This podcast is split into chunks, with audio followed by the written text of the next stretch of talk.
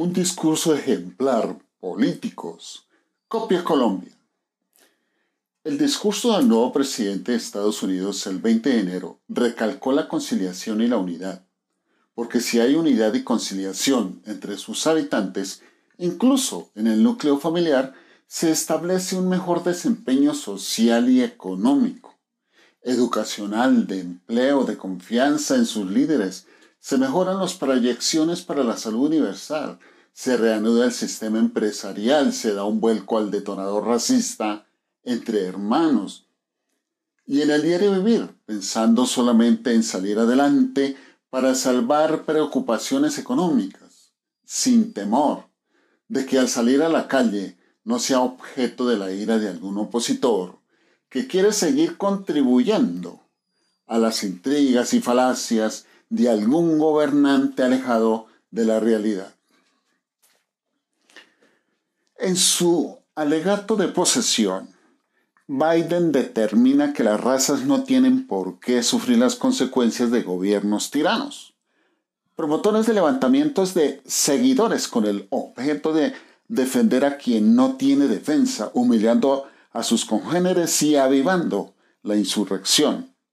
en contra de las instituciones que le dan vida a una nación democrática. El estilo directo que usó Biden sobre las estrategias de gobierno diseñadas para el futuro ya y mediano plazo, sin entrar en detalles o enumerar los errores de su procesor, de su predecesor, Trump, demostró el talante y capacidad estadística, de estadista, aprendidos durante años al lado de grandes líderes Obama, Bill Clinton, George Bush y su referente George Washington, con una disertación contundente y clara.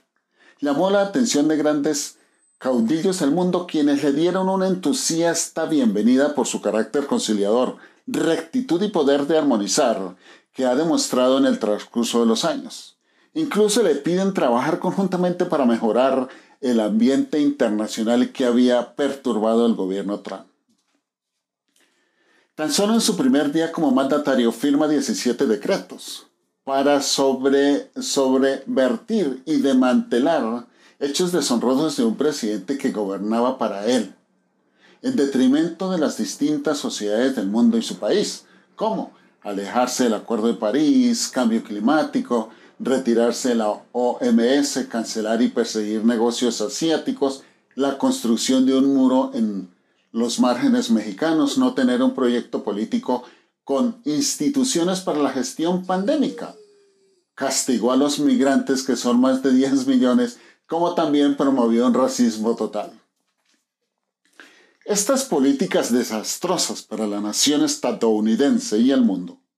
Biden las revoca dejando en claro que un país, si quiere la paz, debe ser cauto y no ignorar las necesidades sociales y económicas del pueblo. Por algo dijo que gobernaría para quienes votaron por él y para quienes no lo apoyaron. Es decir, para este presidente la prioridad es sacar del agujero siniestro en que había sometido Trump a Estados Unidos, al verdadero imperio industrial, económico y social que su predecesor recibió en 2017. En conclusión, las urnas son el reflejo del descontento del pueblo, avasallado por un gobierno de ultraderecha envalentonado, que al respecto dijo Pedro Sánchez, presidente de España, destacando tres tácticas de la ultraderecha, nazista, reaccionaria y letal. El engaño, la división nacional y el atropello incluso violento, de las instituciones democráticas, a las que se enfrentó Biden con una locución limpia y sin pronunciamientos alegóricos hacia su predecesor Trump el 20 de enero. Este razonamiento de Biden trajo al pueblo colombiano a recordar la posesión de Iván Duque el 7 de agosto del 18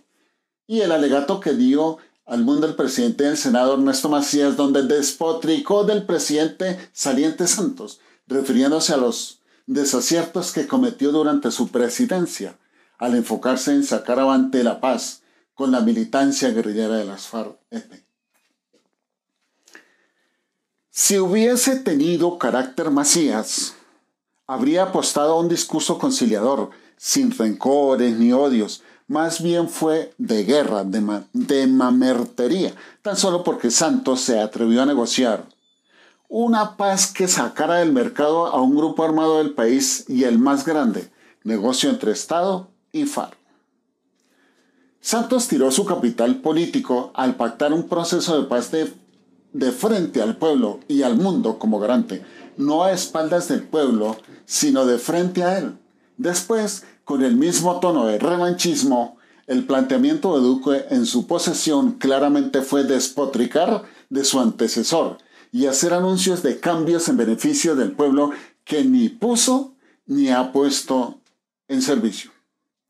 Este es el gran distanciamiento político entre un mandatario estadista con liderazgo, con empatía para los demás y uno que demuestra falta de gerencia, actitud, falta de visión futura y mediocre, que quiere ajustarse al pueblo promoviendo odio, falacias, mentiras y sobre todo esperando que la sociedad lo aplauda o simplemente buscando cómo mantenerse en el poder.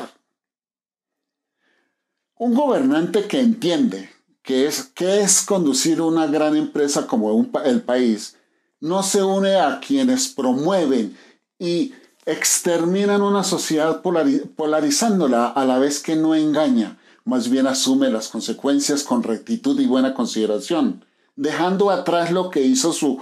precursor asumiendo nuevas estrategias para rectificar el mandato anterior. Tenemos la gallardía de un excelente reconstructor, que no se le mide a la emoción, sino a la razón. Es su cuello, es su vocación, no el odio. Gracias por estar ahí pendientes de su canal Luis Periodismo en YouTube y en fanpage de Facebook Periodismo sin escrúpulos. Muchas gracias, muchas gracias.